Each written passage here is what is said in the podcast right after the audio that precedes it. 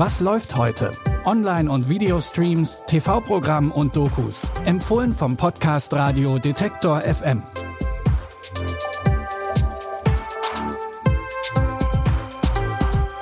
Hi Streaming-Fans und herzlich willkommen zu einer neuen Folge. Es ist Sonntag, der 26. November und wir haben wie immer drei frische Tipps für euch dabei.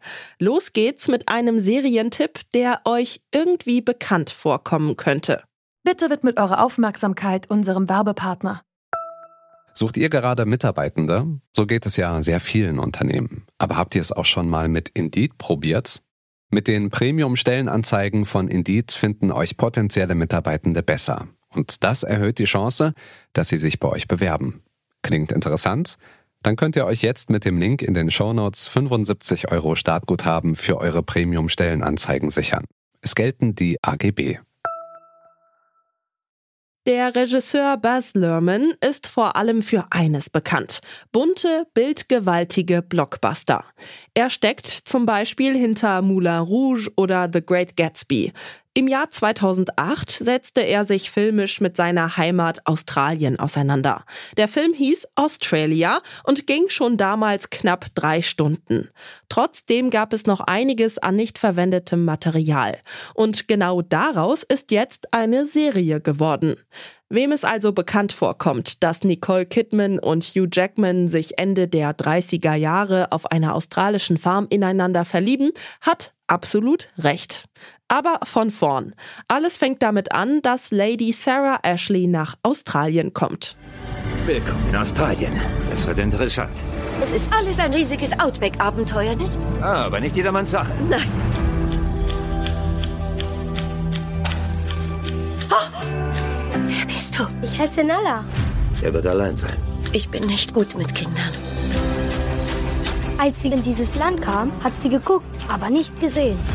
Jetzt hat sie die Augen zum ersten Mal auf. Neben der Love Story zwischen der britischen Lady und dem australischen Viehtreiber hat der Film aber noch ein weiteres zentrales Thema, nämlich die jahrelange Diskriminierung der Aboriginals durch die australische Regierung. Alle sechs Folgen von Australia, die Serie, gibt es ab heute bei Disney Plus. Für Tipp Nummer zwei eine kurze Vorwarnung. Es könnte sein, dass ihr gleich einen Ohrwurm habt. Denn wir schauen jetzt, was die Band echt hinter den Kulissen alles erlebt hat. Gefilmt wurde das Material über mehrere Jahre, nämlich von 1998 bis 2002. In dieser Zeit hat Kim Frank, Sänger der Band Echt, seine Kamera auf viel Schabernack im Backstage-Bereich bei Konzerten, während Interviews und Tourabenden gehalten. An diejenigen unter euch, die sich an diese Zeit nicht so wirklich erinnern können, echt waren Ende der 90er die deutsche Boyband schlechthin. Und Boys waren sie wirklich noch. Deswegen schaut Kim Frank jetzt mit der Doku Echt, unsere Jugend, auf das Coming of Age der Band im Rampenlicht zurück. Wenn du deine Jugend erzählen willst, wo fängst du an? Bei deinen besten Freunden? Ersten großen Liebe? Sänger Kim und neueste Liebe Eni rauschen separat an. Beim ersten Mal besoffen sein? Deinen größten Ängsten? auf dem wir mit Eiern beschmissen wurden bis zum geht nicht mehr. Jetzt reiß die Zähne zusammen. Deiner größten Dummheit? Vielleicht ist es nach hinten losgegangen. Dem peinlichsten Moment? Wilde Dinge in der Jugend zu tun, davon träumt irgendwie.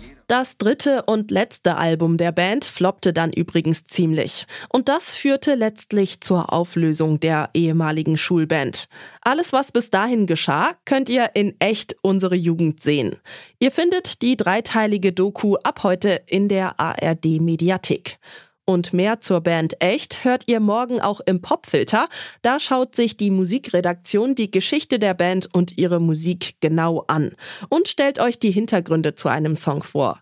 Abonniert den Popfilter in eurer Lieblings-Podcast-App, dann verpasst ihr die Folge nicht. Den Link findet ihr in den Shownotes. Zum Ende der heutigen Folge haben wir einen weiteren Tipp aus der Kategorie Coming of Age für euch. Diesmal hat der junge Protagonist aber größere Sorgen, als von Teenie-Fans mit Eiern beworfen zu werden. Im Drama Boy muss der 21-jährige Son aus seiner Heimat Myanmar nach Nordthailand fliehen.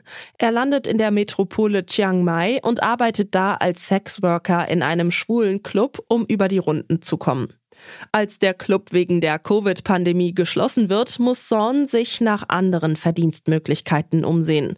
Das Angebot von einem seiner Stammkunden kommt da mehr als gelegen. Das Angebot bringt Zorn aber leider schnell in noch größere Schwierigkeiten. If I had a job for you to do and it's paid, would you be interested? I would be, yeah. Actually, I did many jobs before this, G. From construction jobs to waiting tables. Come with me tonight. I think you and I can get into something fun.